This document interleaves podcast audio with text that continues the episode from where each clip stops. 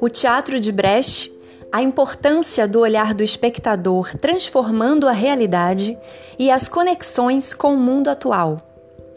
Brecht transformou o teatro do século XX, mudou toda a forma de encenar, de fazer teatro, de imaginar, de atuar, mudou o olhar do espectador e até a forma de pensar de quem não concordava com ele.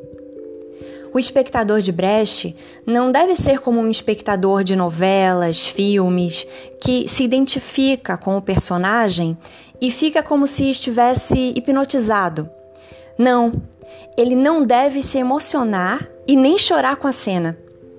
Para ele, o espectador precisa ter consciência da realidade, ver a cena e questionar e dizer: Isso não deveria ter sido feito desse modo. Eu não choro, porque essa situação deve parar. Só assim o teatro vai ensinar alguma coisa. Mas para que esse distanciamento do público ocorra, o ator de Brecht também precisa se distanciar do personagem. Ele não vai sentir a emoção e ser o personagem.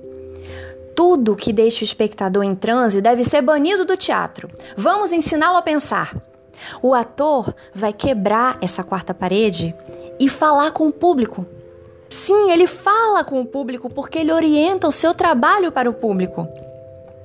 Brecht quis que as pessoas enxergassem no palco a realidade delas, o cotidiano, de uma forma que não se consegue normalmente e que possam ter uma visão crítica sobre isso.